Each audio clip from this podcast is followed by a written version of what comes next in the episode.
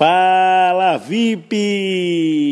Olá, tudo bem com você? Aqui é o Patrício Davis do Movimento Acredito no Casamento e hoje eu vou lhe passar o áudio como lidar com o vício em trabalho.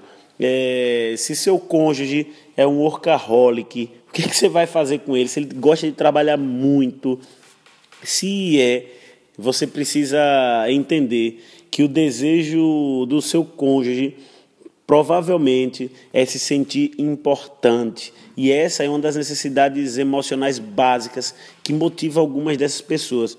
Muitos workaholics, eles não percebem que sua verdadeira importância vem do fato de serem filhos de Deus e de colocar em prática o plano que ele tem para nós. Afinal de contas, tem no livro de, no, no livro de Deuteronômio, na Bíblia 26, 18, diz que hoje o Senhor declarou que vocês são seu povo, o seu tesouro pessoal, conforme ele prometeu. Então, o seu cônjuge e você precisa entender que nós somos tesouro pessoal de Deus. E o nosso Pai celestial, ele nos ama não por causa de quem nós somos ou por alguma coisa que fazemos, mas porque Ele nos criou e não podemos fazer nada para aumentar ou diminuir o nosso valor aos seus olhos. Percebe? Muitos workaholics, na verdade, quase todos, eles tendem a se esquecer disso.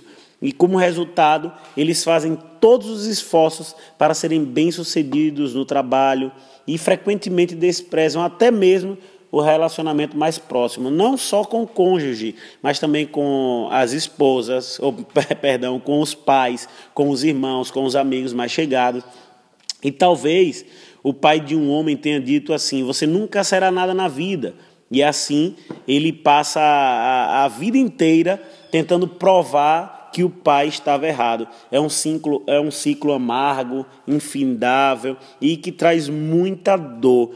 Então, se você é casado com um workaholic, eu quero te dar duas dicas aqui importantíssimas. A primeira, não amaldiçoe o trabalho de seu cônjuge.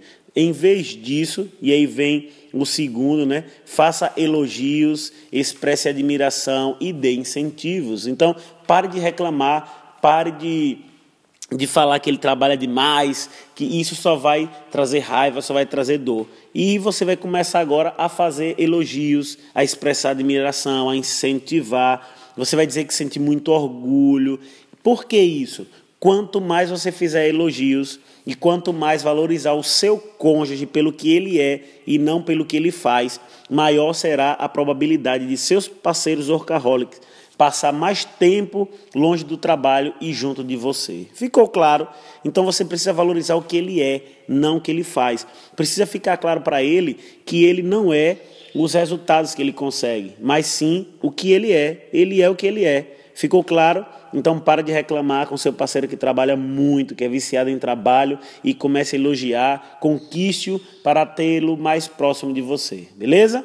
Um forte abraço. Quero te convidar a aproveitar para ir lá curtir o meu canal do YouTube, youtube.com barra Patrício Darvison e se inscrever lá. Aí tem um vídeo novo que eu gravei ontem, um vídeo muito bacana e eu quero te convidar a assistir. O vídeo é a lista que acaba com os divórcios. Você precisa fazer urgentemente essa lista, tá bom? Um forte abraço, uma boa semana e até amanhã. Tchau, tchau.